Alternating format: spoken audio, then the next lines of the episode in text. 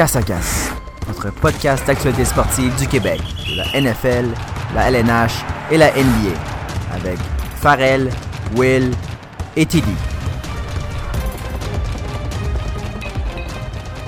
Ah! Une nouvelle semaine, un nouvel épisode de Casse à Casse. Euh, je suis de retour. J'étais pas là car je courais un demi-marathon. Aussi, ça s'est bien passé, donc euh, j'espère que vous n'êtes pas trop inquiétés pour moi. Je sais que la semaine passée, euh, Will et Tom ont bien fait ça. Ils ont parlé de mes, prédictions, ils n'ont pas défendu mes points comme euh, je l'aurais fait euh, si j'avais été là. Euh, comme euh, Winnipeg, que je ne file pas du tout cette année, ou euh, eux qui ont blasté que j'avais mis les Packers, mais les Packers ont planté Dallas. Donc, si j'avais été là, Bon, euh, écoute. j'aurais pu dire pourquoi euh, je ne crois pas tant aux Cowboys cette année, puis que les Packers, c'est une des équipes les plus dominantes de la ligue. Mais c'est bon, les gars, vous pouvez euh, dire des choses quand je suis pas là. Mais c'est correct, dis-toi, il y a un dicton qui dit les absents ont toujours tort. Eh bien, toi, t'as rendu ce dicton-là faux pendant que tu courais un 21 km. En tout cas. Ouais, c'était une bonne semaine pour moi si on regarde ça comme ça. D'un autre côté, cette semaine, on est très déçus de vous apprendre que c'est Thomas qui manque à l'appel. Alors, euh, Thomas, qui est, euh, on va parler un peu de nous. Puis pour une autre bonne raison, tu sais, euh, moi Ouais, c'était pour courir, Tom, c'est parce qu'il s'est fait une greffe de gencive. Ouais, je pense que c'est ça. hein. C'est, Il ne fait pas vraiment parler dans le micro. C'est ça, il avait mal à la bouche. Ouais. Euh, Et donc, la semaine prochaine, pour compenser, je vais courir 21 km pendant qu'on fait une griffe de gencive. Ouais, J'essaie quelque chose. Je sais pas si ça va être bon pour toi, mais on va l'essayer. Donc, euh, fini les nouvelles pour nous. On va y aller avec les nouvelles euh, du sport maintenant, euh, avec William. Oui, ben écoutez, une semaine euh, un peu moins occupée en termes de nouvelles d'actualité. Donc, on sait que les ligues, la NFL et la NHL, sont pleinement actives en ce moment. Alors, il y a beaucoup de nouvelles de performance, mais on va quand même faire un, un review de ce qui s'est passé là, généralement. Si on va dans la NFL, McLingley, qui est le, un joueur de O-line, un ancien choix de première ronde des 49ers, qui est blessé, qui devrait manquer 4 à 6 semaines. Euh, normalement, une nouvelle qui passe un peu dans le beurre, étant donné la, position qui est un petit peu moins un, highlight d'habitude, mais ça peut peut-être vouloir dire quelque chose sur leur jeu à la course. Euh, je sais que Alex, tu voulais peut-être me parler des 49ers. Je t'écoute. Moi, je voulais parler un peu des 49ers parce que jusqu'à maintenant, ils ont vraiment un bon début de saison, euh, sont invaincus. Ils ont, ils ont des running backs, euh, vraiment, c'est pas euh, des Camara ou des Barkley. Puis, ils ont une des meilleures euh, attaques par la course de la ligue, donc je trouve ça vraiment impressionnant. Euh, puis, je veux mettre beaucoup des mérites des 49ers, oui, sur leurs joueurs, mais surtout sur leur coach. Euh, vraiment, du côté des 49ers, je trouve que Carl Shanahan pourrait en ce moment gagner le coach de l'année. Vraiment, je trouve ça incroyable ce qu'il est en train de faire en ce moment avec les 49ers. Euh, si on regarde, même euh, leur tight end, euh, Kittle, c'est pas un gars qu'on on aurait pu s'attendre d'en passer à ce qu'il y ait autant une explosion. Garoppolo, c'est un ancien euh, carrière des Patriots qui était un bencher pour Tom Brady. Leur wide en ce moment, Goodwin, c'est un ancien wide receiver de Buffalo qui a été drafté très bas, c'est un gars de speed track. Euh, Dante Pettis, il n'a rien fait encore cette année. Il, il est de prendre du monde qui sont des nobody à l'attaque et les Ouais. rendre extrêmement bons. Euh, lui, dans sa famille, quand on regarde, ça fait des années, Carl Shanahan, qui est dans le monde du football. Euh, son père aussi, c'était, il, était dans la NFL, puis c'était un des bons gros offensifs de la ligue. Donc, il a pris, j'imagine, euh, quelques pages dans le livre de son père. Et euh, vraiment, je trouve que Carl Shanahan, jusqu'à maintenant, euh, pour moi, gagnerait le coach de l'année. Vraiment intéressant. C'est quand même une équipe qui est euh, invaincue en ce moment. La seule équipe avec les Patriots. Alors qu'on se parle, les Patriots jouent contre les Giants. Et, Et c'est chaud! je pense pas que les Patriots s'attendaient à se faire chauffer comme ça. On aura peut-être plus de nouvelles euh, dans les Ah, prochains les jours. Patriots viennent juste de scorer. Ah, Oh, une course pour le TD de Tom Brady. Quoi? chose qu'on ne voit pas souvent. Là, pour éviter la, Euh, la confusion des gens qui nous écoutent, si vous nous écoutez puis il est rendu samedi, ça vient pas juste de Ouais, se passer. on- on le Il faut comprendre, on est jeudi, c'est pas en live. On n'est pas avec vous en ce moment. Mais oui, on peut retourner aux nouvelles. C'était- juste euh, étonnant un peu que Tom Brady fasse un toucher. Euh, Ouais. Mais oui, c'est Ben, ça. écoute, tant mieux pour lui. Mais en parlant de nouvelles des Patriots, il y a Rob Gronkowski euh, qui dit qu'il pourrait peut-être faire un retour avec les Patriots. Euh, ce qui m'étonnerait, étant donné le nombre de commotions qu'il y a, mais justement, peut-être que ça a affecté son jugement, puis qu'il se dit, ah, 23 ou euh, 50, euh, c'est pas grave. Euh, puis quand on parle de personnes qui voudraient faire des retours avec les Patriots, il y a Antonio Brown Oui. euh, qui a dit cette semaine qu'il voudrait que les Pats s'y reconsidèrent de le prendre.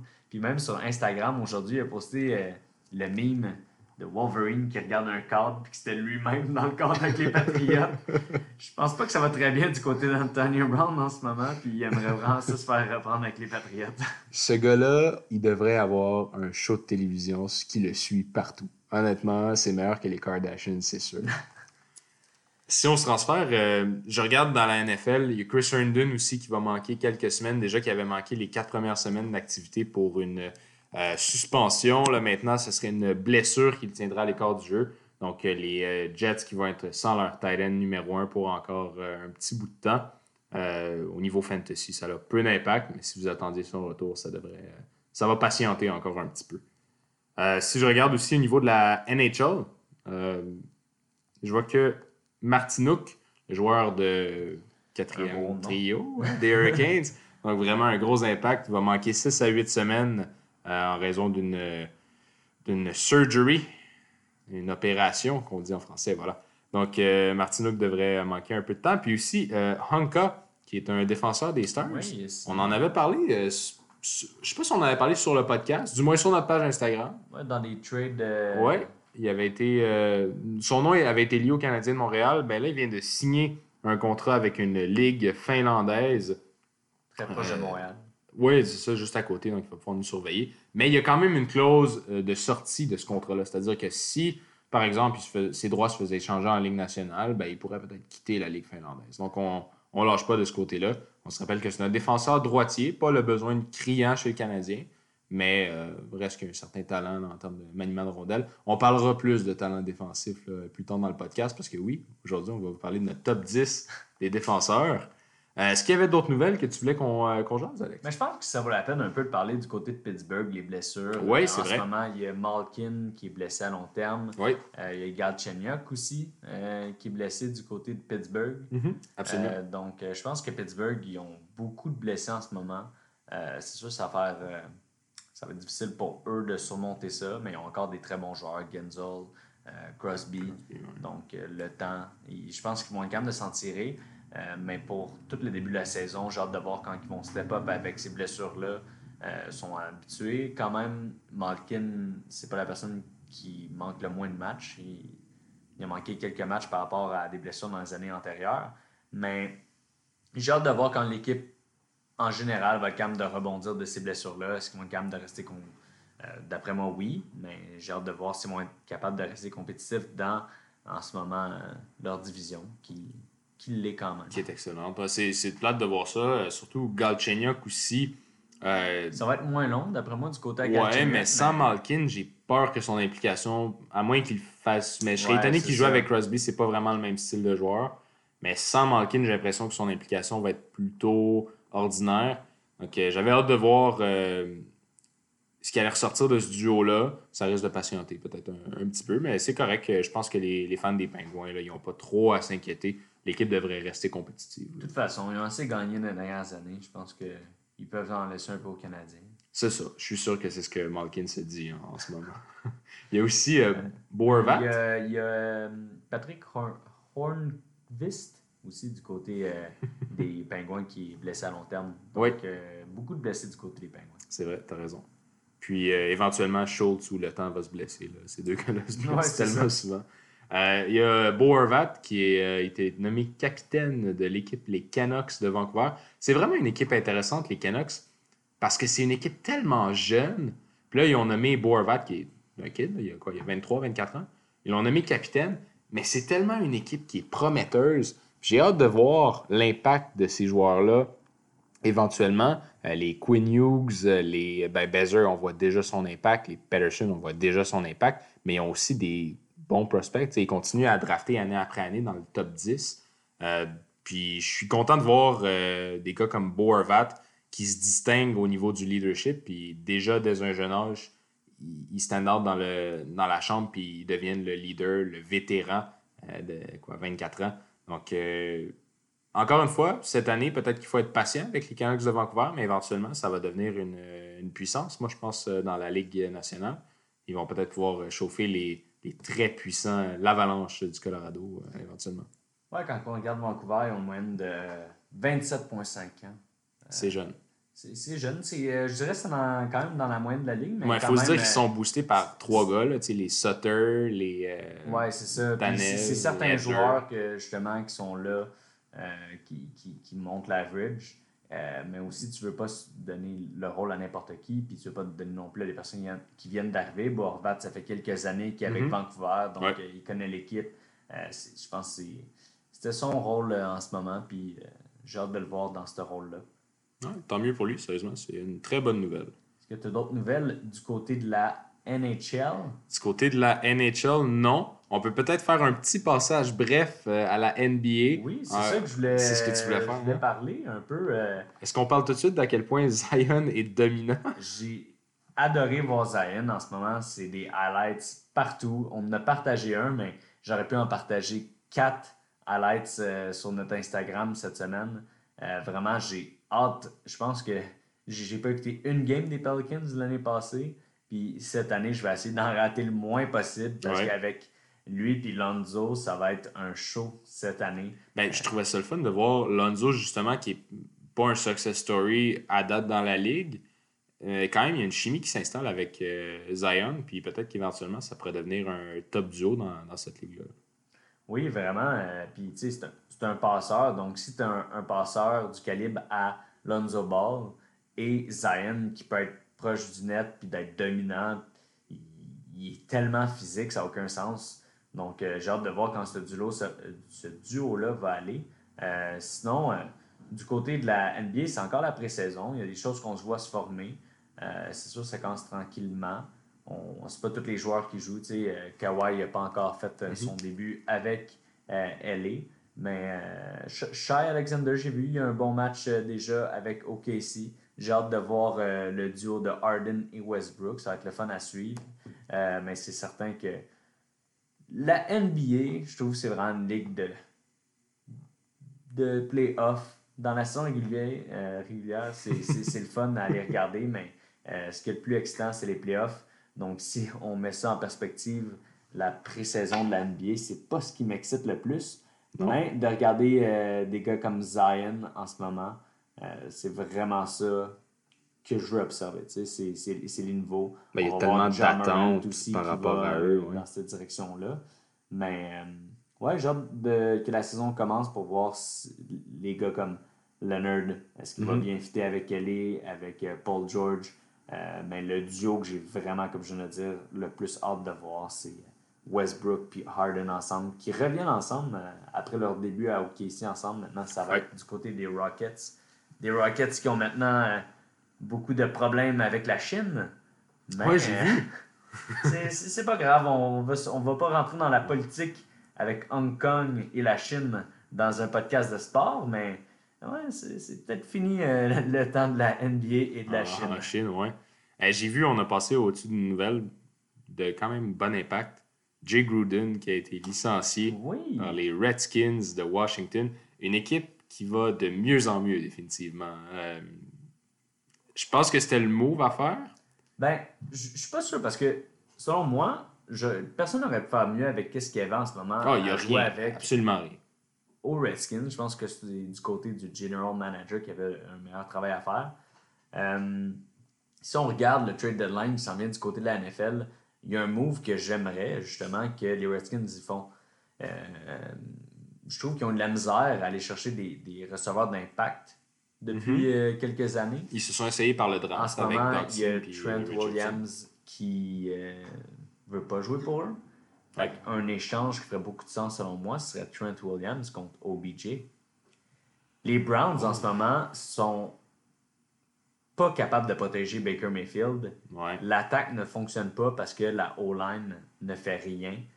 Euh, on, on va chercher un des meilleurs tackles en Trent Williams du côté des Browns, puis on reçoit OBJ, qui est un des meilleurs wide receivers du- de la ligue du côté des Redskins, avec Dwayne Haskins qui va avoir besoin de weapons s'il veut pouvoir évoluer dans les prochaines années. Puis en ce moment, oui, il y a McLaurin, mais c'est pas du niveau à OBJ. Fait que je pense que si on est capable de donner des weapons à Dwayne Haskins, tandis que Trent Williams, ça rien de garder. Il veut pas jouer là, puis en ce moment, il joue pas là.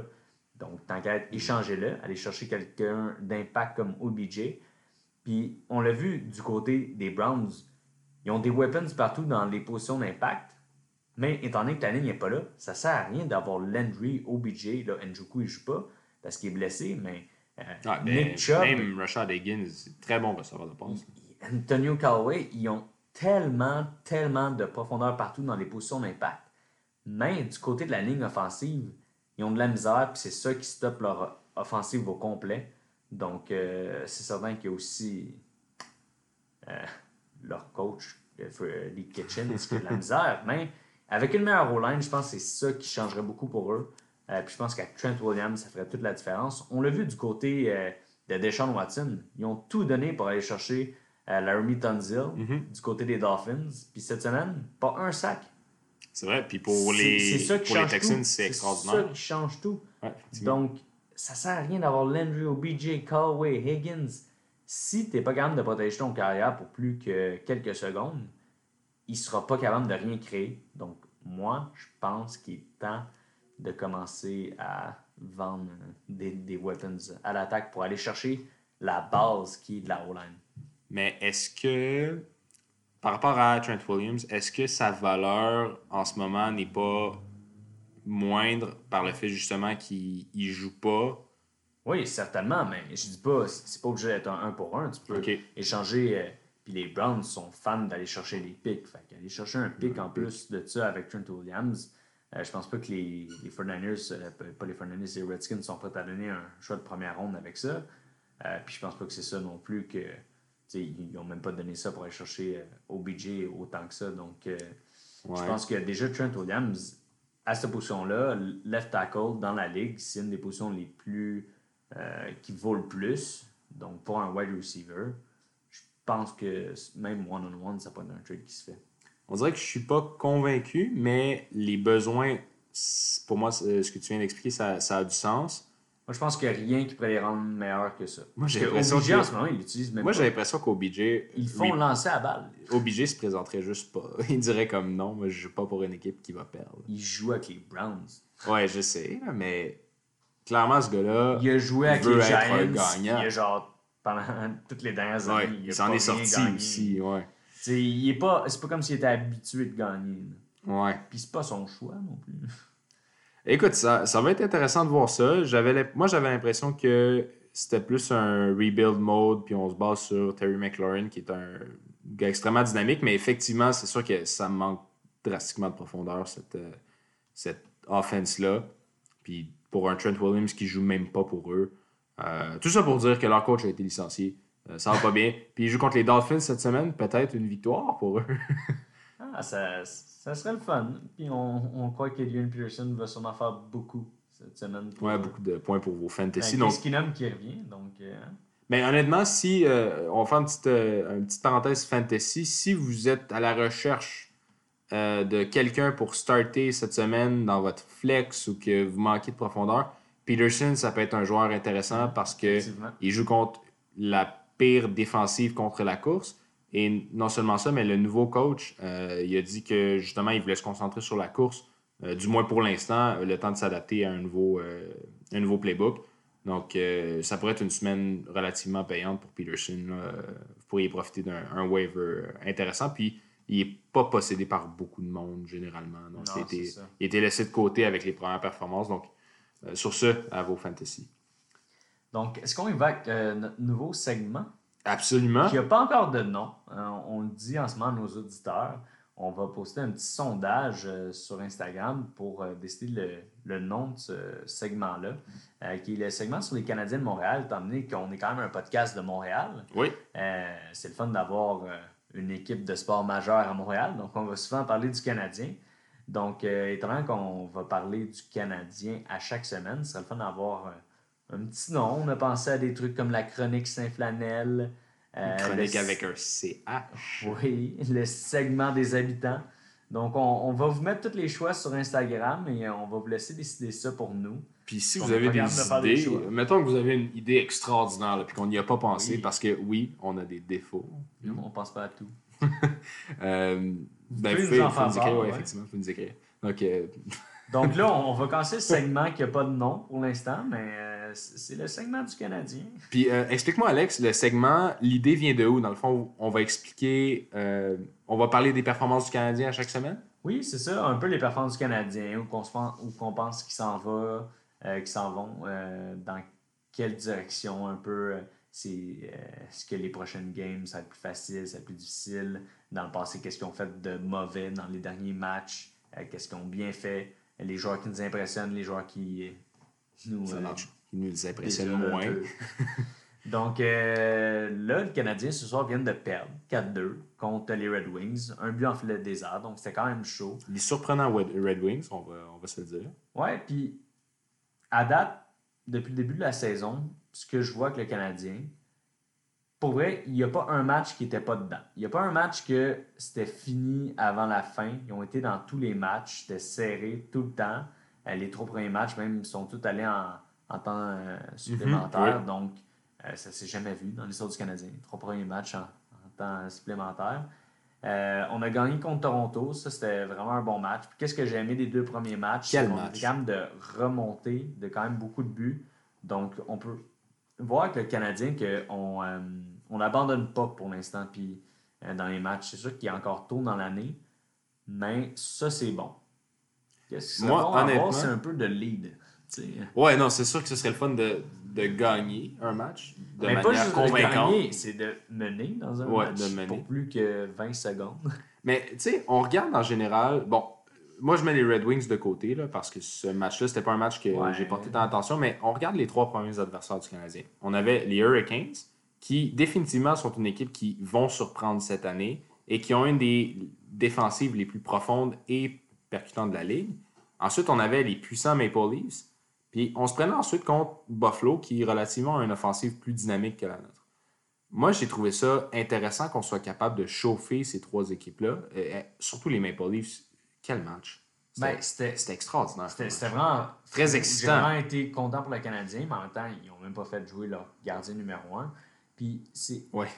On va se dire, si on regarde notre division, là, notre division, c'est, selon moi, la meilleure, ou on peut dire peut-être la deuxième meilleure, mais c'est proche On a, euh, on a de la forte- Ligue. là, C'est vraiment une grosse division. Donc, si on n'est pas capable d'être comme tête à tête avec ces équipes-là, on- c'est les équipes qu'on va le plus jouer contre dans la Oui. Ligue. Donc, il faut être prêt à, à jouer contre euh, Tampa Bay, Maple Leafs, Buffalo, Bruins, toute l'année. Euh, même les Panthers sont censés être meilleurs cette année. Il y a juste. Il y a pratiquement juste Ottawa en ce moment qui sont. pas Ben, bons les, on, division. on les Red Wings, ouais, peut-être. pas, les Red Wings, sont, ils n'ont rien de menaçant non plus. Mais moi, j'ai l'impression que faut pas se faire des fausses attentes non plus pour le Canadien de Montréal. On, on est une équipe Non, qui veut, veut être pas, est là. en transition. Ben, transition. On n'est pas une équipe qui est. On prévoit pas être une top équipe dans la ligue, puis on joue dans une des divisions les plus difficiles à jouer de la ligue. Moi, de voir qu'ils ont l'acharnement puis le cœur pour justement chauffer des équipes dans notre propre division, ça, ça moi, en tant que partisan, ça m'a excité. Puis je trouve ça prometteur. Est-ce que je pense qu'on va faire les séries? Peut-être pas. Mais à date, moi, je suis satisfait du début de saison. Puis même si on n'a pas une fiche extraordinaire, on n'a jamais eu un lead dans une, dans une game, je pense que le Canadien est en bonne position. Pas un lead pour plus que 20 secondes. Effectivement. Euh, mais je trouve que le Canadien, en général, c'est prometteur. Puis c'est un projet, naturellement, comme euh, chaque équipe qui ne veut, veut pas être dans cette transition-là. Mais encore là, il faut définir si on fait vraiment cette transi- cette- la transition. Est-ce qu'on essaye d'y aller pour la fenêtre à Carey Price, la fenêtre à Weber, ou est-ce Ben, qu'on est moi, vraiment dans ma tête? Moi, c'est Ces fenêtres-là sont fermées. Absolument. Euh, Surtout avec une ligue qui sera me, ce que je me concentre dessus en ce moment, c'est Kotkanemi. Ça va être quoi la deuxième année de Kotkanemi? Comment il va être capable Ok. de s'améliorer? Ça, c'est mon gros point tournant de la saison pour le Canadien. Euh, parce qu'on va se dire, c'est pas souvent qu'on peut avoir un troisième choix overall dans un draft. Euh, puis d'avoir eu Kotkaniemi déjà là, tu sais, c'était pas nécessairement le gars qu'on s'attendait à ce qu'il sorte là. Finalement, ça a été très bon. Euh, un bon pic l'an passé. 36 points sa première année. Tu sais, c'est une année où il était très jeune. Il est encore très jeune. 13 buts, 23 passes Il a l'année pris passée. du poids cet été, par exemple, ça Euh, paraît. oui, c'est ça. Il a pris du poids. Déjà en ce moment, deux buts à ses quatre premiers matchs, donc c'est prometteur. Euh, moi, j'aimerais ça le voir atteindre les 20 buts cette année. C'est sûr, ça, c'est tough, là, quand même, une deuxième année. 20 ça buts, reste mais, réaliste. euh, c'est réaliste. Euh, du côté des passes, il est capable de se rendre à 30, qui n'est pas tant une grosse augmentation sur l'année passée, puis donc de passer de 36 à 50 buts. Moi, je vais être point, pas but. Ouais, ouais. Donc, euh, 50 points dans la saison pour la deuxième saison, juste de voir une progression dans le fond. Euh, du côté de Kanyemi. Déjà là, dans les premiers matchs, on le voit. Euh, il, est- il est plus physique, euh, moins d'erreurs. L'an passé, il tombait beaucoup sur la glace. Là, il a l'air plus solide sur ses patins. Donc, j'ai vraiment hâte de voir sa progression, mais moi, c'est c'est là. On a tellement un bon pool de jeunes joueurs que je pense que le secret pour les Canadiens, ça va être de voir la progression de ces jeunes joueurs-là. Déjà là, on a Suzuki qui fait l'alignement cette année. On ne sait pas s'il va rester dedans. Jusqu'ici, je je suis quand même déçu, je vais t'avouer, de Suzuki. Dans les personnes, je, je vais y aller un peu avec les joueurs qui euh, me, déço- me déçoivent et les, les joueurs qui m'impressionnent depuis le début de, de la saison. Ça fait seulement quatre matchs, mais Ouais. Kanyemi en ce moment est dans les joueurs qui m'impressionnent. Déjà deux buts. Deux buts à l'extérieur. Quand l'an passé, il n'avait pas fait un but à l'extérieur. Donc déjà là, je trouve ça bon de son, euh, de son côté. Euh, J'adore sa ligne. Sa ligne, en fait, je dirais que c'est trois joueurs qui m'impressionnent. Drouin, c'est le joueur qui m'impressionne le plus Ouais, depuis le début aussi, de la saison. Euh, je trouve que cette année, à date, il, il va vraiment, il bataille, il met du cœur, on dirait que pas mal tous les partisans étaient contre Drouin. Je trouve que c'est ça qui a gagné pendant la, Mais la off-season. Est-ce que tu serais d'accord pour dire que, tu sais, on a parlé de période de transition tout à l'heure, toi et moi, je te, je te coupe une petite Non, non, justement, on dirait que c'est ce qui rend ça le plus difficile à Montréal de définir si on est en transition ou pas, parce qu'on a tellement de bons jeunes qui s'en viennent, on a quelques vétérans qui ont excellé ou qui sont encore très bons, mais on a aussi quelques joueurs qui sont dans cette période-là où ils atteignent pas mal leur pic. On parle, euh, bon, Domi est quand, même jeune, mais des Domi, Drouin, Gallagher qui en ce moment forment un, un bon corps, mais justement, on dirait qu'il manque un élément pour qu'on soit considéré comme compétitif avec cette équipe. Mais ça dépend, parce que si on regarde des équipes comme Nashville, Ouais. Nashville, ils ont un peu, on dirait, le type d'équipe qu'on est en train de se former. Pas de Crosby, pas d'Ovechkin, pas de McKinnon, mais, Mais beaucoup, euh, très profond. Des, des bons joueurs partout, jusqu'au quatrième trio. Puis c'est un peu ça que le Canadien est en ce moment. Euh, c'est vrai ce que tu dis en ce moment, Gallagher, je pense qu'il à son top. Ouais, Euh. Domi, je pense que l'an passé, c'était son top par là. Euh, si on continue avec le Canadien, euh, Tatar qui me décevait. Weber aussi, je le trouve un peu lent. J'ai eu le même Euh, réflexe. Il a toujours de l'air lent un peu dans les dernières années, mais on dirait que c'est encore pire cette année. Mais vraiment où que c'est normal un peu, mais les, les, euh, les recrues, un peu, je dirais, me déçoivent. Du côté de Suzuki Ouais. et Fleury, ils ont créé plusieurs, plusieurs erreurs qui ont mené à des buts. C'est sûr qu'ils sont encore jeunes, donc c'est un peu euh, mitigé comme, euh, je dirais, euh, déception. Je vois encore beaucoup devant eux qui pourraient s'améliorer et tout. Mais pour l'instant, ils n'apportent pas à l'équipe. Je trouve qu'ils sont là, puis on les fait développer, puis c'est un peu ça qu'on veut avec le Canadien. Mais du côté de qu'est-ce qui apporte à l'équipe, je pense que c'est certain qu'on aurait d'autres joueurs qui pourraient apporter plus euh, présentement. Ben, Suzuki, je trouve que ça va un petit peu dans les lignes de ce que j'avais dit quand on a parlé il y a quelques podcasts de nos prévisions euh, par rapport à- aux jeunes qui allaient percer l'aliment.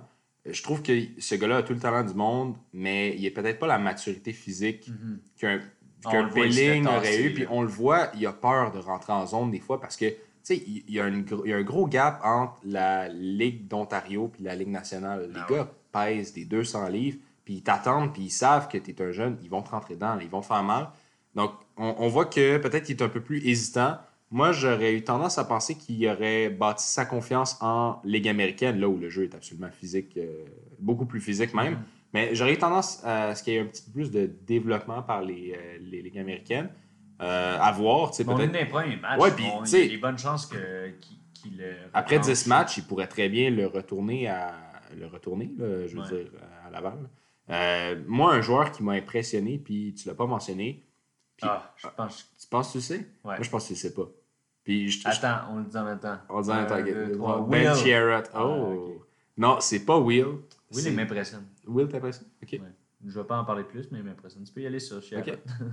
Ben Sherratt, ok, je m'attendais zéro à ce que ce gars-là m'impressionne. J'avais pas beaucoup d'attentes. Un défenseur gaucher qui est reconnu plus pour son jeu physique qu'autre chose. Puis je voyais que le jeu physique, ben, ça pouvait être intéressant de l'apporter à Montréal, mais on n'a pas nécessairement une mentalité comme ça ici à, Alors, on est la plus petite équipe de la ligue. C'est ça, on est plus basé sur la vitesse. Mais honnêtement, Sherratt, je trouve que son coup de patin, il est excellent. Euh, je l'ai vu encore à soir avec son maniement de rondelle. Il était capable de faire des choses auxquelles je ne m'attendais pas du tout. Puis, il joue des grosses minutes. La physicalité, on en a besoin, surtout à la ligne, à la ligne bleue. Puis, en ce moment, bon, c'est pas le même type de joueur, c'est pas le même joueur, mais je le trouve plus dominant que Weber. Puis c'est un gros statement. là. Je réalise que ce sera pas ça toute la saison, mais il y a- je trouve qu'il y a un excellent début de saison, puis il m'impressionne beaucoup. Puis en ce moment, il se base comme éventuellement un gars qui pourrait rester avec l'équipe euh, pour plusieurs années. là. Ouais, puis euh, pour vrai, en ce moment, le Canadien, il en manque pas beaucoup. Là. Tout comme on disait, les games sont proches. Euh, je pense qu'une des choses qu'il faut qu'ils règlent, c'est dès qu'on se fait scorer un but, je trouve qu'on est lent à repartir. On, a de l'air déprimé après chaque but. Ça nous prend beaucoup de temps à retourner dans le momentum. Euh, ça, je pense qu'il faut changer ça. Puis euh, ça va être aussi, encore une fois, la saison va aller sur Price, là, à quel point il va être capable de nous sauver des games parce que c'est notre meilleur joueur, supposément. Donc, euh, c'est Ben- lui qui devrait nous gagner plus de games. Tu sais, dans les derniers matchs, on va se dire, ça a été des matchs avec beaucoup de buts quand même. C'est vrai qu'ils ont alloué beaucoup de buts, puis je pense que ça, c'est pas juste sur Carey Price. Non, c'est pas juste sur Carey Price, mais tu sais, en ayant On un gardien de, de ce. Ben, hier, c'était On va pas se mentir. Non, mais le, Mais- ouais, mais le but de Eichel, le premier but le d'Eichel, je mets pas d'Eichel- sur euh, Kincaid tant que ça. Non, non, Ils l'ont regardé jouer malade. tout le long. Il- Michael qui a un talent extraordinaire, mais je veux dire, la défensive, ils l'ont laissé rentrer, ils l'ont Ah, regardé. C'était son deuxième. C'est son deuxième, ça? Ouais. Ok. Le premier, c'était sur le powerplay. Oui, oui, t'as raison. Mais les deux buts étaient incroyables du côté de Eichel, là, C'est tout un joueur. Mais... Serais-tu un joueur que t'aimes, par exemple? Ben euh, oui, moi j'a- j'adore Eichel, c'est un des joueurs préférés de la ligue. Mais on va voir. euh, le Canadien, euh, c'est sûr que c'est pas des match-ups nécessairement faciles qui s'en qui s'en viennent. Samedi, on joue contre les, Les champions. les champions de la Coupe. Donc, on va voir comment ça va se passer. Je suis quand même excité pour la saison du Canadien. J'aimerais ça qu'on. Je vise euh, un peu, on, on a parlé, ben, vous en avez parlé dans les prédictions euh, de la NHL la semaine passée. Tu vises une place en Euh, Je série. vise une place en série, pas haut, mais. Un wild card, Ouais, un wild card spot pour le Canadien. On va espérer ça. Donc, je pense qu'on peut euh, se diriger vers notre top 10 euh, des défenseurs de la Ligue. Ouais, donc euh, cette semaine, là, il y a une couple de semaines, on a fait le top 10 des centres. Après ça, on a fait le top 10 des alliés. Puis on s'est dit qu'on va faire le top 10 des défenseurs, tant qu'à y être. Ouais, puis euh, on va y aller encore une fois de 10 à 1. Ça va être un peu Ouais. moins mêlant cette semaine, étant donné que Tom n'est pas là. Donc, on, On est juste deux. ouais. Euh, ça va être un petit peu plus vite pour le top 10, mais inquiétez-vous pas. Euh, restez pour plus tard que le top 10 parce qu'après, il faut parler de nos prédictions de la NFL et un petit retour sur la semaine passée. Donc, on va quand même commencer avec notre top 10. Et il en donne tellement du contenu casse-caca, c'est incroyable. Sans arrêt. Ah, Est-ce que tu veux y aller avec ton dixième? Oui, puis honnêtement, moi je pense que je vais surprendre, je vais en surprendre plus d'un avec certains de mes choix au cours de mon top 10. Euh, moi, la défensive, c'est ma position préférée, mais c'est aussi la position Oui, un où, défenseur dans ton jeune temps. effectivement, un défenseur et un très mauvais joueur de soccer. Mais euh, donc, moi, il y a beaucoup de jeunes défenseurs qui m'impressionnent plus qu'ils devraient m'impressionner. Et puis, mon top 10, Moi, tu vois, je suis un gars de jeune, puis pour mon top 10, je peux pas aller dans cette direction. ok, t'es pas allé dans la direction des jeunes. Non, Ah. parce que c'est eux que j'adore, mais c'est pas eux que je Mais- vois comme ils sont rendus Mais là justement, on, on va pas se mentir, les, les Dalin, Iskanen, McCord de ce monde vont éventuellement être dans un top 10. Moi, je peux pas les mettre là parce que l'échantillon qu'on a Non, est c'est pas ça, assez grand. Impossible, impossible Mais pour mon dixième, ça reste un kid de 22 ans. Pour qui l'échantillon est un petit hâte peu plus voir grand parce qu'on a plus de 3 ans dans la Ligue nationale de hockey. Et puis, tu connais très bien ce joueur-là, Alex. Euh, je t'avais dit que je le mettrais pas, je l'ai mis finalement. C'est Provorov qui est mon dixième. Et puis, euh, mention honorable à Ekman Larson, euh, les Klingberg qui ont passé proche de faire mon top 10. Mais j'ai décidé de. J'ai préféré Provorov pour quelques raisons. Deux gars qui n'ont pas fait mon top 10. Non, ouais, non plus. Mais je pense que tu vas être. Euh, J'ai hâte de t'entendre parler sur mon top 10. Mais oui, vas-y, euh, parle de Provorov. je, vais te menacer. Mais ouais, Provorov. euh, bon, ça a commencé par. J'ai commencé par regarder les statistiques, justement, quand je faisais mon top, euh, top 10. J'ai vu que, ah, tiens, il est 20e en tir bloqué dans la Ligue nationale, avec moins de minutes jouées que les autres défenseurs. Je me suis dit, 20e, c'est quand même allouable pour un, un jeune défenseur. Après ça, euh, je, je me suis intéressé un petit peu plus à ses aptitudes, parce que, naturellement, c'est pas un gars qui domine au chapitre des points. Il y a eu une saison un petit peu Ben, décevante l'an passé. Puis je peux comprendre que c'est la raison pour laquelle on aurait normalement euh, fermé les yeux sur lui. Mais je regarde sa production en points de l'année d'avant. Bon, là, sa production en points de cette année, il est, il est revenu à son, euh, à son plein potentiel. Ce gars-là a un potentiel de faire des 60 points par saison, des 70 points par saison. La ligne bleue lui est ouverte à Philadelphie. Et puis, c'est un gars qui peut marquer avec un tir très puissant. Mais il y a aussi, moi j'aime aussi la- l'aspect physique de son jeu. Euh, Provorov, on pense souvent que c'est un gros gars défensif, mais Mhm. physiquement, il est difficile à battre. Puis il est capable de tasser le monde devant son filet. Euh, tu vas voir pendant mes analyses que j'analyse pas juste les buts puis les points. Euh, au Ah, contraire, c'est vraiment pas quelque chose qui m'intéresse chez un, chez défenseur. Puis euh, un autre. Ben, certain. Ben, certain qu'on n'aura pas le choix. Mais une autre histoire qui m'a vraiment intéressé, c'est euh, Sidney Crosby qui jouait contre Ah, Provorov. Non, euh, Crosby est un excellent défenseur. Mais Crosby, il haït jouer contre Provorov parce Ah que c'est toujours lui qui font jouer contre Crosby.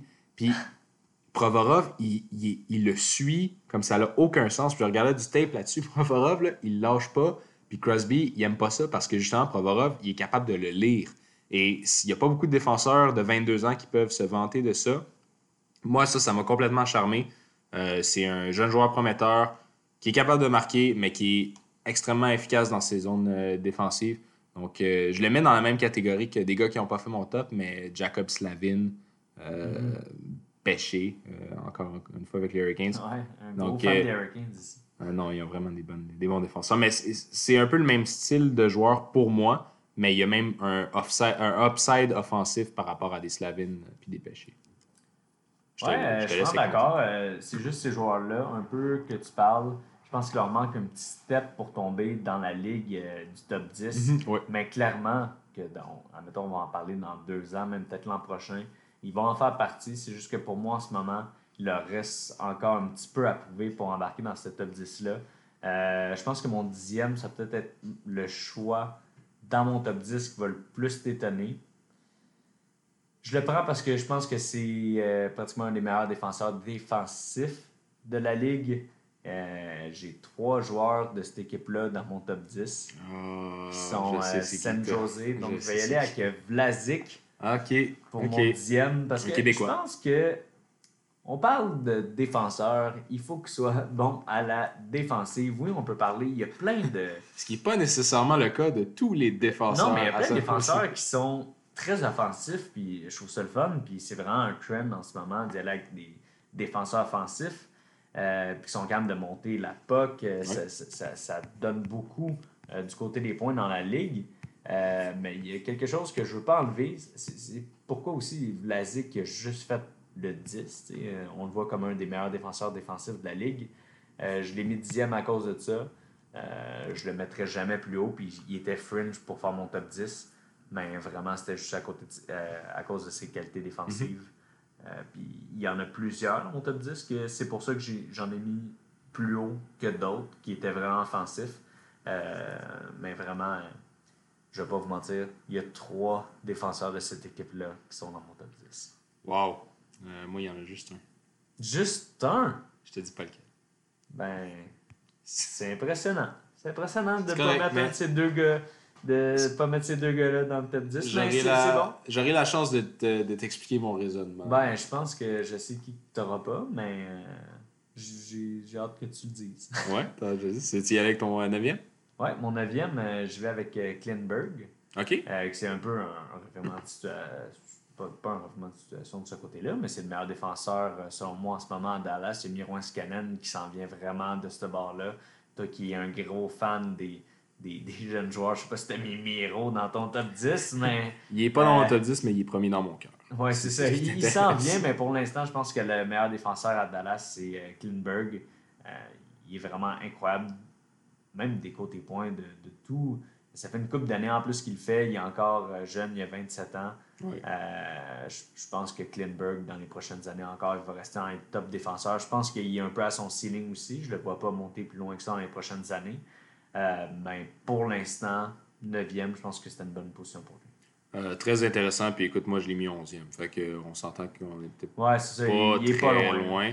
Euh, effectivement, c'est un gars extrêmement prolifique. La raison pourquoi il n'a pas percé mon top, euh, c'est un gars qui manque un peu de, bon, je sais pas son, de latéralité dans son jeu. Très offensif, parfois trop même. Puis euh, je trouve que peut-être justement c'est ce qui lui manque, c'est une dominance physique et défensive. Euh, puis j'adore le fait que ben, justement ce soit le gars sur le power play puis le gars qui fasse les points. Euh, mais même en termes de tir au but, il manque de constance. Puis justement, c'est pas un gars que je, Mais en je constance, en à- termes de points, il En points, oui, dans mais- les cinq oui, exactement. saisons, 259 points. C'est énorme. C'est euh, c'est beaucoup pour un défenseur. Euh, donc, ouais, moi, c'est pour ça que je l'ai mis. Comme j'ai dit, j'aime mieux les défenseurs qui sont. Le best, c'est Le two-way. ben oui, pour le, moi. le whole package. Mais je peux pas enlever aussi un défenseur offensif autant fort de mon Il faut, il faut donner à César euh, ce ce qu'on doit à César. qu'on lui doit. On lui doit, c'est quoi? Je sais pas de quoi tu parles. ce, mon neuvième. Dans ton neuvième. Donc, on va passer avec mon neuvième. Moi, c'est euh, Alex Pietrangelo, mon neuvième. Wow, ouais. Euh, bon, ben, on va lui donner. Il a gagné la Coupe Stanley cette année en tant que capitaine des Blues de Saint-Louis. Euh, pourquoi je l'ai mis? Bon, on peut s'attarder à ses performances en série. 19 points en série éliminatoire pour un défenseur, c'est extraordinaire. Surtout le jeu en série, on le sait, c'est un jeu qui est risqué. Donc, euh, euh, certains défenseurs ont tendance à peut-être se concentrer sur le jeu défensif. Mhm. Euh, donc, c'est rare de voir un défenseur autant dominé en termes de points en série. Euh, il a été capable de faire gagner son équipe. C'est un gars two-way, comme on l'a mentionné, donc il est autant efficace en offensive qu'en défensive. Un excellent tir frappé. Donc, ça, on ne peut pas lui enlever. Euh, aussi, une, une statistique qui m'a intéressé, euh, puis cette statistique-là va revenir une fois en analyse plus tard. Euh, il y a un shooting percentage de 7,7% ce qui est 35e dans la Ligue nationale pour les Ouais, défenseurs. Ça, ça veut dire que 7,7% de ses tirs se terminent en but. C'est très élevé. Puis dans les défenseurs euh, qu'on va vous nommer aujourd'hui, je peux vous garantir, je crois que c'est le deuxième plus haut de toute cette cuvée-là de défenseurs extraordinaires. Donc, Ah, moi, je suis vendu sur Pietrangelo. Pietrangelo, c'est un, gars extrêmement fiable aussi. Je l'adore. Moi, les two-way, c'est ce que je prône le plus. Donc, euh, Pietrangelo, je l'ai mis cinquième. Mhm. Euh, parce que justement, Wow, j'ai parlé aussi dans d'autres top 10 à quel point euh, d'être euh, dominant en playoff, ça, ça joue dans mon cœur. Ouais. Donc justement, il a été très dominant dans les, les playoffs qui ont amené les, les Blues à la Coupe Stanley. Comme tu dis, euh, 19 points. Donc euh, Pietrangelo, un bon two-way qui a été dominant dans la dernière saison. Puis on regarde, selon moi, la dernière saison, tu sais, oui, on regarde la, la constance aussi, mais à quel point il a été euh, capable d'être très bon l'année passée, Ouais. capitaine des Blues, Définitivement. les euh, champions de la Coupe Stanley. Puis C'est honnêtement, ça on fait que ça. lui est haut dans mon top, puis O'Reilly était haut dans mon top. Je, je, je les coupes. champions euh, en très haute estime. Honnêtement, on regarde ça, il y a aussi des triplets. Il est donc aussi efficace dans son bagage génétique. Lui, il te fonde une famille plus vite que Eh oui, n'importe qui. ça. ça, c'était ton neuvième? C'était mon neuvième, ouais. OK. Est-ce que tu vas avec ton huitième? Ouais, on peut Moi, faire ça. on- mon cinquième et mon neuvième mondial. Ok, parfait. Je vais avec mon huitième. Mon huitième, c'est Roman Yossi, euh, des Prédateurs de Nashville. Toi, tu l'as pas? Je l'ai. Tu l'as? Très haut. Tu l'as très haut? Tu me fais dangereusement peur. Il est premier? Non. OK. Euh, Roman Yossi, euh, 25e en tir bloqué, euh, deuxième défenseur avec le plus de tirs au but l'an passé derrière, derrière euh, M. Brent Burns. Définitivement un gars qui est two-way, encore une fois. Défensivement, c'est rare que tu vas le prendre à contresens. Mais je vais te laisser en parler plus parce que tu, tu l'as plus haut. Fait que Je l'ai troisième. Wow! Yo, je dis, Oh là moi, là. comme je te dis, je tripe sur les two-way.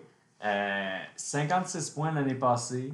Euh, dans les cinq dernières saisons, il a scoré 53 points minimum. OK. Euh, il a toujours été capable de prendre. C'est- le capitaine d'une extrêmement bonne équipe aussi. Encore une fois, on parle des qualités de leadership euh, du côté de Josie. Quand Suter est parti, il a pris sa place, il Ouais. a pris de l'espace. Là, Subban n'est pas là cette année, il va avoir une.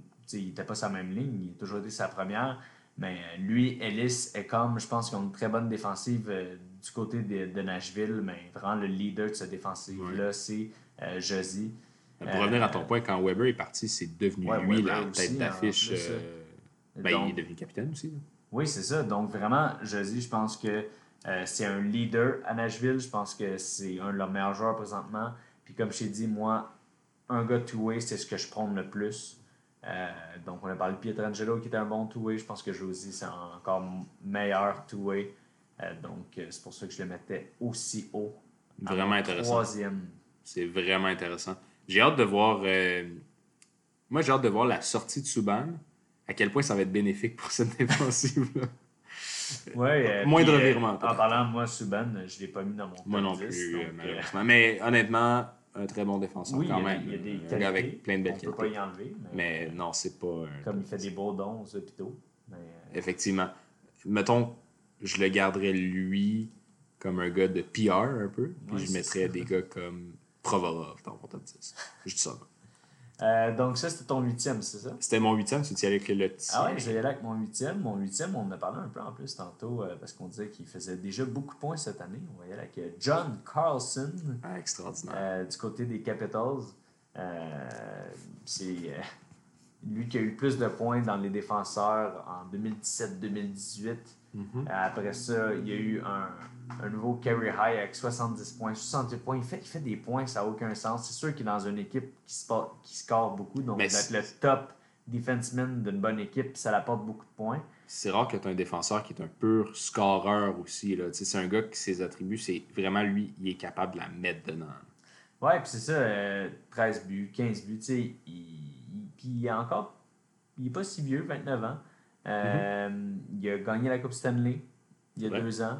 Vrai. Donc, encore ça aussi, pour moi, ça joue beaucoup. Euh, je trouve que John Carlson, euh, comme j'ai dit, les qualités offensives, c'est pas ça qui prend tout pour moi dans mon top 10. Mais d'être capable de faire autant de points en étant un défenseur, ça veut dire que tu es sur la glace, tu es présent quand il y a des beaux jeux, quand que, euh, la puck finit par être dans le net. Puis comme on dit, oui, il est quand même la mettre dedans, mais aussi avec 57 assists la saison passée, Ouais. ça veut dire qu'il est aussi capable de monter la puck, créer le jeu, euh, faire des, des belles passes. Donc, du côté de John Carson, je pense que ça, va, ça valait la peine de le mettre euh, dans mon top 10. Quand Il fait partie de ton top 10? Et il fait certainement partie de mon top 10. Quand j'ai fait l'analyse, un commentaire qui revenait souvent, euh, c'est les gens parlent de lui comme oui, il a un bon contrôle de rondelle, mais il a surtout un bon contrôle de bâton. C'est un commentaire qu'on entend assez rarement. Ce que ça veut dire, c'est que ce gars-là, il est difficile à battre défensivement, puis devant le filet, il fait un job très efficace, mais aussi il doit être excellent en poke check. Donc, euh, la capacité d'enlever le- la rondelle à l'adversaire avec ton bâton. À ce qui paraît, c'est un des joueurs qui a le meilleur contrôle de bâton de la Ligue nationale. Et puis, euh, bon, ça, c'est un petit peu plus difficile à observer, euh, mais reste que euh, d'autres qualités qui sont observables. Il est 9e en tir bloqué dans toute la, la Ligue en termes de défenseur. Wow. C'est quand même énorme, le 9e. Euh, moi, c'est. Je l'ai mis quatrième. Wow. Ben, je comprends pourquoi, euh, comme je dis, euh, je prends beaucoup ce gars-là aussi. C'est, vraiment un bon défenseur. Donc là, tu étais rendu à ton septième, je Ouais, pense. à mon septième. Euh, moi, je suis allé septième position avec un gars qui se fait un petit peu oublier par les temps qui courent, par le fait que son équipe est atroce. Ah, attends, on a peut-être le même. On a peut-être le même. Moi, je pense qu'on a le même. Seth Jones? Non. Non, Oh my god, je vais, tellement, même hey, je vais page. tellement changer ton monde ce soir, Alex. Mais non, moi, j'ai mis Drew Dowdy. Oh, Drew Doughty, je l'ai très haut. C'est très haut, hein? mais je sais que c'est un gars que tu affectionnes particulièrement. Puis, euh, deuxième en temps de jeu. Non. Moi, deuxième en top 10. Ah, ben, une corrélation, c'est sûr. Mais deuxième en temps de jeu euh, parmi les défenseurs de la Ligue nationale. Et moi, ce qui m'intéresse euh, beaucoup, il y a eu un petit peu de beef l'an passé Ah, avec Ketchup, certains joueurs, avec Ketchup, mais aussi j'adore avec, ça. euh, aussi avec euh, Carlson puis Burns. Alors que Dowdy leur avait dit aux médias que ces gars-là, ils ne pouvaient pas croire qu'ils étaient considérés pour des Norris, alors que défensivement, ils sont tout sauf efficaces. Ouais. Et puis, euh, Dowdy, je me suis intéressé justement à ça. 51,3% du temps qu'il joue sur la glace, ça c'est-à-dire tout le temps, parce qu'il est toujours sur la glace, Ouais. c'est dans sa zone défensive, puis il réussit quand même à être efficace avec une équipe moyenne. Euh, Mais moi, c'est ça aussi. même médiocre. C'est vraiment un gars haut. qui est bon dans les trois zones, puis on on va pas se cacher, là, ses qualités offensives sont pas, euh, on veut pas les dénier. là. Ça fait des années qu'il nous prouve que c'est un bon scoreur. Donc moi, c'est vraiment au cours des dernières années. Norris en 2015. C'est vrai. 2016. Puis c'est vraiment au cours des dernières années que j'ai réalisé que ce gars-là a plus que des buts derrière la cravate, mais défensivement, il est très efficace. Donc euh, moi, je l'ai mis 7 Encore une fois, comme j'ai dit, un gars two-way. Ouais. C'est euh, Aussi un de mes, défenseurs préférés. De tous les gars qu'on va nommer, un des meilleurs coups de patin. Ouais, Drew Doughty, moi, c'est pour ça que je l'ai mis deuxième. Je tripe sur lui. Euh, pour vrai, il a été quatre fois finaliste pour le Norris. C'est fou. C'est incroyable. Puis je pense fou. justement, euh, c'est ça qui, pour moi, le fait passer au-dessus des euh, grands scoreurs euh, que tu as enlevé de ton top 10. Mais il a raison d'aller. C'est pas Ouais. juste les buts qui comptent quand tu es défenseur. Donc, ça, c'était. Moi, mon septième, c'était Seth Jones. Ah oui, c'est vrai. Seth Jones, je le trouve physique. Je- il est jeune. J'aime sa progression. Un peu comme les jeunes que toi t'as mis. Je pense que c'est mon plus jeune dans mon top 10. On a l'air un peu pédé des fois avec nos amis. comme, jamais, ah, il est jeune, il est physique. Non, mais euh, Seth Jones, je pense qu'il y a beaucoup encore à progresser devant lui, mais j'adore comment il joue à date à Columbus. Euh, Je Ouais. pense que c'est un des centerpieces de cette équipe-là pour le moment. C'est un des défenseurs qui met le plus de minutes euh, en ce moment dans tous les défenseurs de la ligue. Donc, du côté de Seth Jones, j'ai hâte de voir le, comment il va continuer de progresser. Euh, il a été sixième dans la ligue en, en temps de jeu euh, l'année passée. Ah non, quatrième, quatrième en temps de jeu ah oui, oui, oui, oui. euh, pour un défenseur, je pense. Puis sixième dans la ligue, quelque chose du genre. 25,49 euh, 25 minutes 49 secondes par euh, game. C'est énorme. Donc euh, vraiment, il joue beaucoup. Il est tout le temps sur la glace, puis c'est un gros joueur du côté de Columbus. Vraiment un bon joueur. Si je te donnais un Il chiffre hors de, ton. Non, si je te donnais un chiffre de 1 à 6, tu penses que je l'ai mieux. Quatre. Comme, faut que tu y penses, je l'ai vraiment mis trop tôt. là. 4. Non, Carson, c'était Carson. Euh, John Carson? Ouais, ouais, ouais. 2. Ouais. Oh! J'ai mis Seth Jones deuxième. Jones. Moi, je l'aime pas juste, je l'adore, Seth Jones. Euh, Tu croyais-tu que j'allais pas l'avoir dans mon je- non, je savais que tu allais l'avoir dans ton top. Euh, bon, t'en as déjà parlé. Ce gars-là a une dominance physique. Il est très fort, très grand. Euh, son, son père jouait dans la NBA, c'est ça? Donc, il y a la génétique Ah oui, pour. il y, a, il y a plusieurs, me semble, il y a, il y a plusieurs joueurs En tout cas, dans sa famille. Il y a la génétique sport, pour, c'est un athlète pur.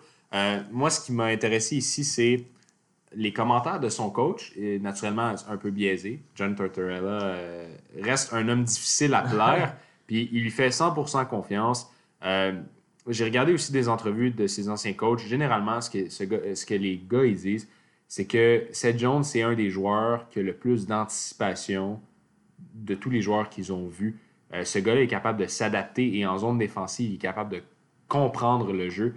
Euh, donc, ça va au-delà de ses qualités athlétiques, mais il est surtout très intelligent euh, hockey. C'est tout ce que ça veut dire. Il minimise les, les erreurs qu'il peut faire dans sa zone. Puis, honnêtement, il a un excellent tir frappé. Il ne peut que, on ne peut que profiter de lui qui continue justement. Cette phrase-là n'a aucun sens, je m'excuse. Mais euh, Mais j'ai hâte de voir aussi quand il va progresser avec exactement. Oui, puis Werenski Euh, le complète très bien On aussi. qu'ils ont tellement perdu tous leurs joueurs euh, Ouais. l'an passé, ben, Effectivement. pendant la off-season euh, Columbus, qu'en ce moment, les joueurs sur qui il faut qu'ils se concentrent, c'est justement Werenski, Seth Jones, Seth Dubois, Texier, mais on, s'entend que les gros joueurs en ce moment, c'est Seth Jones puis Werenski à la défensive. Définitivement. Puis Seth Jones, je vous le dis, dans les prochaines années, il va revenir comme étant un candidat au Norris. C'est un gars qui est non seulement intelligent, non seulement physique, non seulement efficace en zone et dur à contourner parce qu'il est comme Weber, il est énorme, mais aussi c'est un bon marqueur, c'est un, gars prolifique, puis il peut faire d'énormes points, donc il peut compétitionner avec euh, les, euh, ben, les gars qui s'en viennent dans le top, euh, top 10 tout à fait. Je l'ai mis deuxième, est-ce que j'étais un peu trop haut? Fort probablement, mais regarde, qu'est-ce que tu veux. hein? Est-ce que tu avais dit ton sixième? J'ai pas dit mon sixième. Non. Moi non plus. Donc, j'ai avec mon sixième. Le- je pense que c'est le joueur de San Jose que tu n'avais pas Mhm. mis dans ton top 10. Euh, je vais là avec Brett Burns. Ah, tu ris, mais non, c'est le contraire. Ah, c'est le contraire. Ah, étonnant. Euh, mais oui, Brett Burns, je, je l'ai mis. Clairement qu'il y en a plusieurs que ça aurait peut-être été leur premier. Euh, Pour les points, naturellement. Euh, mon sixième, c'était Burns aussi. Wow, ouais, Ouais, la ouais. première fois qu'on se rejoint de ce côté-là. Puis j'imagine que c'est pour les mêmes raisons. Exactement, les mêmes raisons, défensives, C'est vraiment pas un joueur que j'étais heureux de regarder. Ben, en fait, non, c'est le fun à analyser parce que c'est un gars qui marque beaucoup de points, il tire beaucoup au but, euh, il a un, un, un tir extrêmement mais lourd. Pour le fantasy. Pour le fantasy, c'est le gars que tu veux avoir dans ton équipe. Mais au niveau défensif, euh, c'est pas le plus rapide, on va pas se mentir. Puis, c'est comparé aux autres gars qu'on nomme aujourd'hui, peut-être un peu en raison de son, âge, mais c'est vraiment pas un gars autour duquel j'ai envie de bâtir mon club en ce moment. Puis, euh, j'ai l'impression que c'est le genre de gars qu'il faut justement que tu pairs avec un bon joueur défensif qui est capable de le backer. Ouais, Vlasic ou euh, quand Vlasic était avec Carson, il y, avait une belle chimie à San Jose parce que tu avais un des Carson puis Burns qui jouait toujours avec un Vlasic ou un Brown, qui sont des gars extrêmement défensifs. Là, ils ont perdu Brown, qui est allé à Philadelphie. Euh, je sais pas, dans le fond, je sais pas comment ils vont remanier tout ça. Probablement qu'il y a un jeune qui va pouvoir euh, pousser et qui va être euh, efficace défensivement. Mais quand, moi, quand il faut que tu pairs ton défenseur avec un autre gars pour venir compenser pour ses erreurs, ça part mal là, pour mon top 10. Puis ça fait partie de pourquoi Carson n'est peut-être pas là. Puis juste pour être sûr que tout le monde suive, euh, j'aimerais ça qu'on reparte de notre 10 à 6. Après, on va le refaire au complet. Mais moi, mon 10, c'était Vlasic. Mhm. 9e, Klinberg. 8e, John Carlson. 7e, Seth Jones. Et 6e, Brett Burns. Parfait. Mon dixième, moi, c'était Provorov. Ensuite, c'était Pietrangelo à la 9e position. Romagnosi à la 8e. Drew Dowdy à la 7e. Ensuite, 6e, on vient de parler de Brent Burns. Donc, euh, du côté du top 5, euh, il y en a plusieurs qu'on a déjà nommés. Euh, donc, je vais y aller avec ceux-là qu'on a nommés en montant. Mon cinquième, c'était Pietrangelo. On en a déjà Ah, parlé. maintenant, mon quatrième, on n'a pas parlé. Puis c'est là que je vais avec Eric Carlson. Hmm. Euh, Il y en a qui pourraient se demander pourquoi j'ai mis Carlson avant Burns. Euh, je pense que je suis juste allé avec la constance. Si on regarde dans les dernières années, depuis que, euh, quelques années, admettons qu'on compare les deux, leurs points, depuis que Carson est rentré dans la ligue, Carson a un petit peu plus de points que Burns, 563 euh, depuis qu'il est rentré dans la ligue comparativement à ce moment-là, Burns 532. Je pense que les deux, je les regarde pour leur qualité offensive. Donc, si je regarde avec la constance, puis en plus que Burns il a toujours été dans une meilleure équipe que Carson. Carson qui vient juste d'arriver avec San Jose, puis que peut-être qu'on se rappelle un peu moins d'à quel point il était dominant, étant donné qu'il a été beaucoup blessé l'année passée. Euh, mais quand on regarde un gars qui a été dominant comme ça, quand il était avec Ottawa pendant autant d'années, je pense qu'on ne peut pas passer à côté. Euh, je pense que ça, ça peut être justement une raison pourquoi tu l'as enlevé. Euh, mais moi, je pense que si je me fie à la constance des dernières années, puis avec l'équipe qui était avec, euh, je vois Carlson encore plus dominant à l'offensive que Brett Burns. Euh, ouais, le fait qu'il ait été blessé en partie l'an passé, il n'a pas produit non plus à la hauteur des attentes qu'on lui avait données. Surtout le fait qu'il arrivait dans une équipe justement qui était. 45 points en 53 games. Ouais, mais je veux dire, on, on pensait que ce serait le. C'est quand même on pensait que ce serait le 0,85 fiasco. points par game. Les mathématiques sont rapides. Je l'ai Mais, écrit devant moi. Oh! mais en fait, moi, c'est zéro pour les points que je ne l'ai pas inclus dans mon top 10. Puis je suis conscient que ce gars-là a des qualités offensives extraordinaires. Euh, pourquoi je ne l'ai pas inclus dans mon top 10, c'est un peu la raison pour laquelle, mettons, tu n'inclurais pas Baker Mayfield dans, toi dans ton top 10, parce que c'est pas un joueur que tu aimes. Ah, Moi, Carson, c'est pas un joueur que j'aime. t'aimes pas son petit goatee avec sa moustache? Même pas. Puis honnêtement, c'est le genre d'affaire qui m'aurait charmé. là. Mais non, pas du tout. Mais euh, c'est. Il y a, un- il y a des, d'excellentes habitudes offensives, je l'accorde. Son contrôle dis, de rondelle- Burns puis lui, je les vois juste pour ça. là. Ouais, juste pour les points, c'est ça. juste pour les déf- défenseurs offensifs.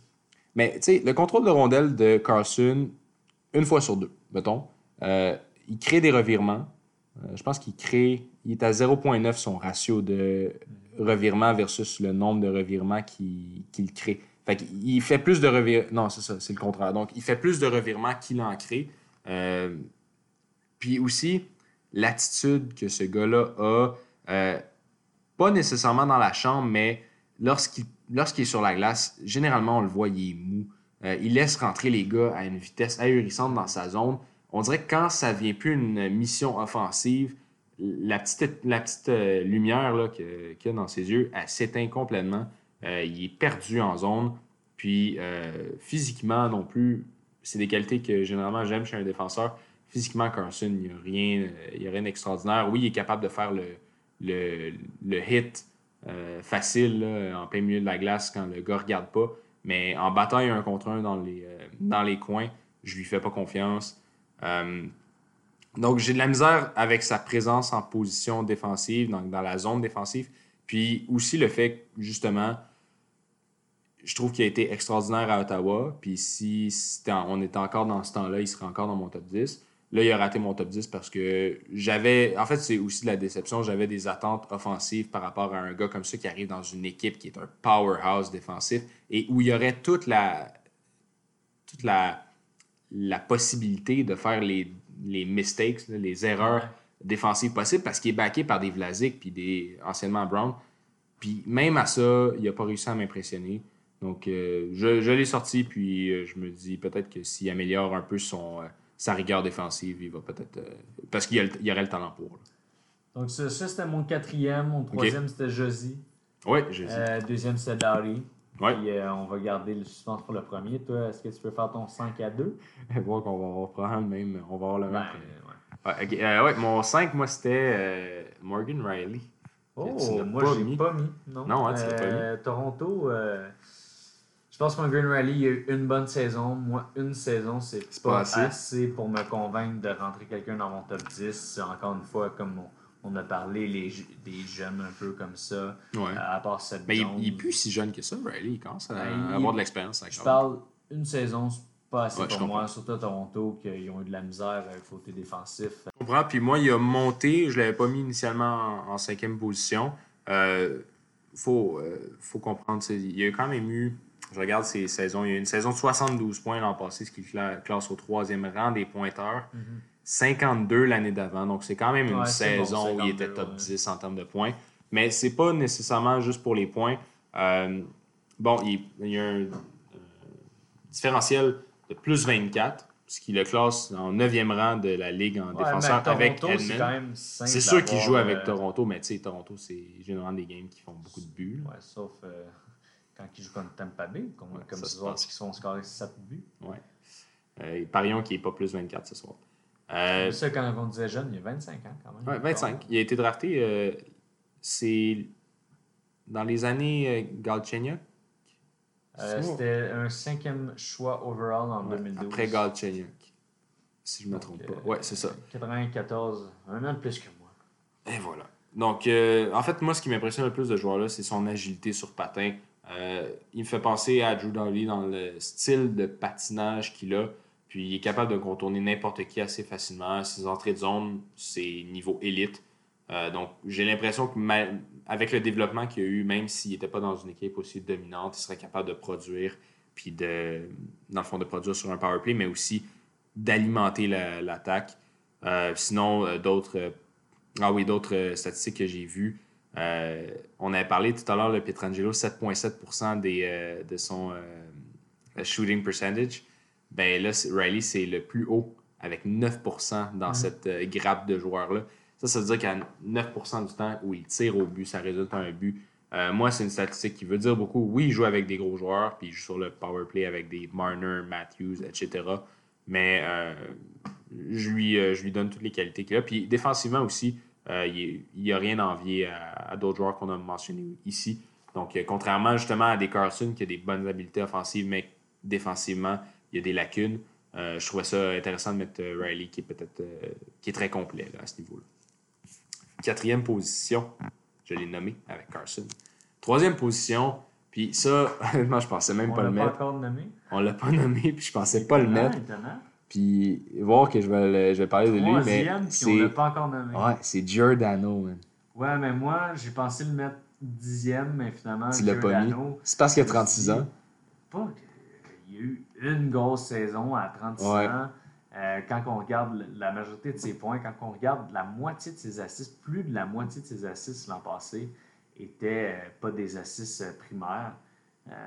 Donc, Ouais, pour moi, ça, y c'est y là. Moi, des, des assists de. Pas de seconde main, je sais pas comment dire. Mais deuxième, deuxième tiers. C'est ça. ça vaut pas tant que ça pour moi. Ça veut juste dire, oui, tu étais sur le jeu, tu étais capable de créer quelque chose. Mais tu sais, il il y, a quelque chose qu'il faut que tu ailles du côté défensif. Et Euh, offensif, je suis d'accord. Offensif. Puis c'est pour ça que je dis, je peux comprendre ton point si on regarde seulement la saison passée, mais c'est en regardant l'ensemble que j'ai plus de difficultés. je regarde, moi je regarde ces cinq dernières saisons. Là, il a fini 48 points, 56 points. Il avait fait 47 points aussi en 2013. Puis là, il a fait 74 points l'an passé. Euh, c'est un gars qui a déjà marqué 21 buts. euh, ça, c'était en 2015. Donc, tu sais, même, même si oui, l'an passé, il était extraordinaire, puis il a fini avec un haut taux de points. Je pense qu'il a fini deuxième des défenseurs, ou premier, je ne me rappelle plus. Mais c'est quand même un gars qui a eu une présence offensive au cours des cinq dernières années. Puis un, défenseur qui a hâte de marquer 21 buts alors que l'équipe est en pleine reconstruction. Là, 2000, 2015, 2016, 2014, 2015, c'est des moments où les Gaudreau et les Monahan n'étaient pas encore à 100%. Ils n'avaient pas encore fait les acquisitions qu'ils ont faites. Mais je suis d'accord aussi, c'est pas le meilleur offensivement. Là Ça, c'est ton deuxième? Non, Jordan, c'est mon troisième. Troisième. Là où je suis allé euh, le chercher aussi, il a fini numéro 1 dans la ligue avec un, Plus minus. plus minus de 30, plus 39. Ouais, c'est énorme. C'est énorme pour un joueur qui joue contre les meilleurs éléments de chaque côté à chaque match. Mhm, ouais. Donc, c'est lui qui jouerait contre les, les Crosby de ce monde, les McDavid de ce monde.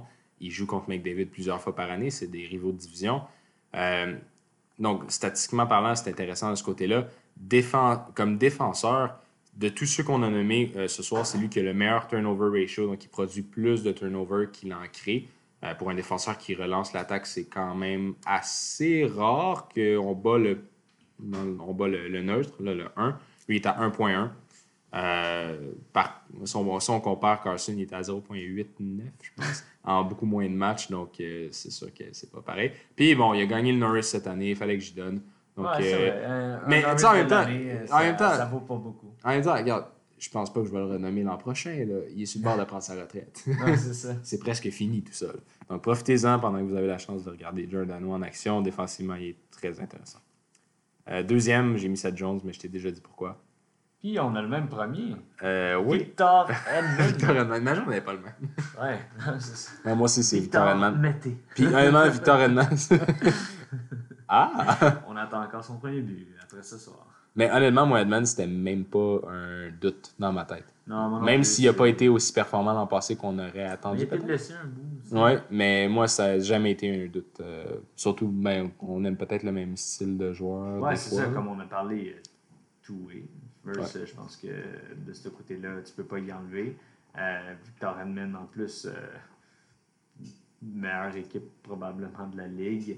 Euh, aussi, il est Ouais. encore jeune, euh, 28 ans. Euh, je pense qu'il est énorme aussi, puis ça, je peux pas y enlever. Il est 6-6. 6-6, euh, 223 livres de ce côté-là. Moi, j'adore les défenseurs. Ça a l'avantage en défensive parce que tu sais, il y a une meilleure capacité à observer les jeux et à les voir venir. Donc, un peu comme je disais avec Seth Jones, la capacité d'adaptation puis de Ouais. compréhension de la- du jeu. Mais aussi offensivement, je pense que c'est là où il tire son épingle du jeu d'un Seth Jones, c'est qu'il profite de sa taille pour trouver les trous, euh, littéralement. Puis c'est ce qui fait en sorte que son tir, euh, généralement, va trouver le fond du filet plus facilement qu'un qu'un Seth Jones. Mais euh, je, je continue sur ton analyse.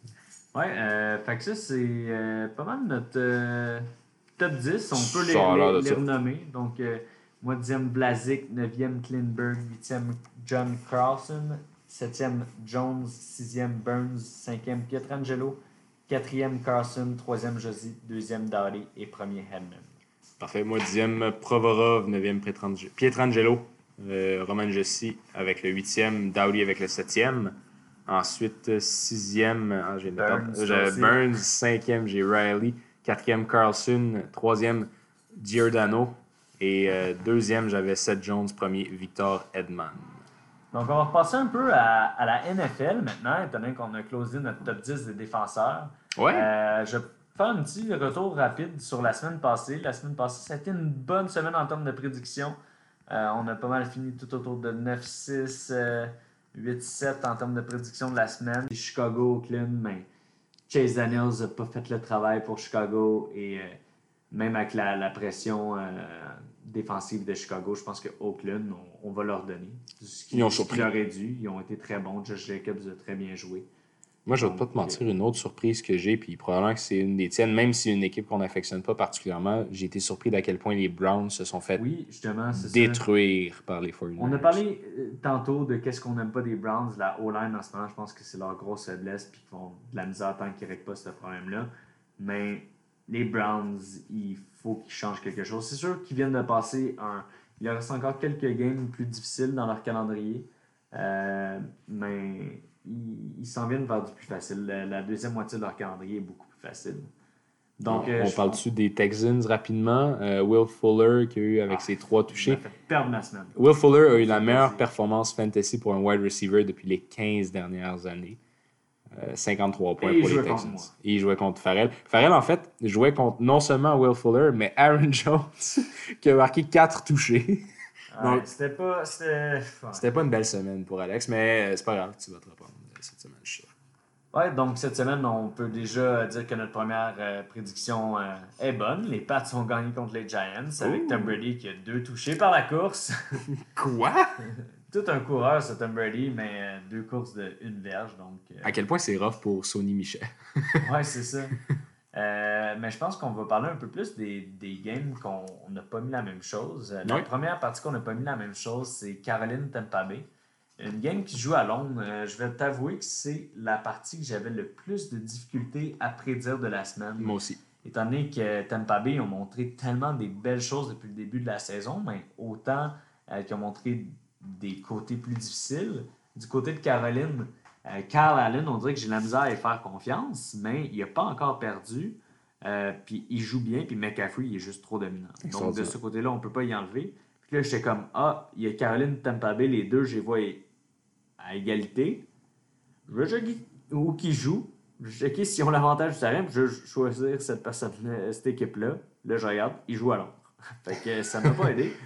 Euh, je suis allé du côté des Panthers parce que je pense que McCaffrey en ce moment, il est trop dominant. Euh, Carl Allen, il fait pas d'erreur assez pour les mettre dans le pétrin. Puis euh, du côté de Tampa Bay, c'est plus du hit or miss, euh, dans le sens où soit qu'ils ont des performances incroyables Ouais. ou euh, désastreuses. Euh, donc, je vais y aller avec euh, Caroline, qui sont plus constants, selon moi, un petit peu. Moi, je suis allé avec les Bucks. Je pense que ça va être euh, le contraire total de ce qu'on a vu en début de saison pour ces deux équipes-là et qui se sont affrontées dans un match qui n'est un peu nulle part euh, offensivement. Moi, j'ai l'impression que euh, ce match-ci, c'est deux défensives qui laissent beaucoup de points aux, euh, aux receveurs de passe. Des deux côtés, il y a des bons, des bons receveurs. Je suis allé avec le corps arrière le plus expérimenté pour jouer en plus de ça dans un match où ils sont dans un autre continent, donc ça peut peut-être changer la, dynamique. Euh, je pense que ça va être les premières, euh, premières erreurs de, de Kyle Allen. Puis, dans le fond, je, je pense que ça reste un bon match pour tous les bons joueurs de, de la Caroline. Je pense que ça va être un match offensif, puis les deux équipes vont marquer beaucoup de points. Mais euh, je suis allé avec les Bucks. Puis j'aime aussi la défensive des, euh, des Bucks, euh, même si elle a pas- améliorée, mais elle a été meilleure dans les deux premiers elle a été meilleure au été, début de la euh, saison avec, les, avec le, le duo, je te dirais, de linebacker. Une position que j'affectionne particulièrement. Mais euh, non, moi, je pense que hein, c'est McCoy aussi qui joue contre son ancienne équipe. Oui, oui. McCoy, ben, c'est la deuxième fois déjà cette année. C'est même trop vrai. Mais euh, ouais, j'ai hâte de voir ce En match tout cas, mais ça, c'est un, match-up, face. Honnêtement, je pense que c'est un peu face. J'aime ça, euh, les games à, à Londres, parce que à 9h30, ça fait que je peux écouter du, du football de 9h30 du matin jusqu'à pratiquement minuit, 1h du matin. Oui. Donc, la prochaine game qu'on s'entendait pas, c'était Philadelphie et Minnesota. Et j'ai eu peur que tu mis Minnesota, étant donné que c'était un peu comme moi avec les Bills, à cause de l'affection que tu as pour cette équipe-là. Euh, selon moi, Eagles, malgré leurs euh, quelques défaites, euh, c'est l'équipe encore que je vois dans les tops de la NFC. Euh, Il y a les Packers que j'aime beaucoup présentement aussi, mais je vois que Ouais, les les Eagles. Eagles avec Carson Wentz, quand ils vont retrouver beaucoup de leurs euh, pièces blessées euh, à la défensive et aussi à l'attaque avec Deshaun Jackson, euh, je pense qu'ils vont être capables de faire une bonne run. Euh, Du côté de- des Vikings, j'ai je suis juste pas capable de faire confiance à Kirk Cousin, même si euh, les Eagles ont peut-être un petit peu plus de la misère dans, dans le secondaire en ce moment. Je pense que Kirk Cousins ne va pas être capable de prendre avantage de ça. C'est pour ça que je mets les Eagles. Puis du côté de l'attaque, je pense que malgré que la défensive des Vikings est très bonne, je pense pas qu'ils vont être capables d'arrêter Carson Wentz. Euh, ouais, écoute, je comprends. Puis euh, honnêtement, ça a été un match difficile à prédire. Oui, mon affection pour les Vikings a peut-être un peu fait pencher la balance, mais euh, je me suis concentré encore. Moi, les Eagles, je les voyais pour gagner le Super Bowl. Je les vois encore probablement gagner le Super Bowl.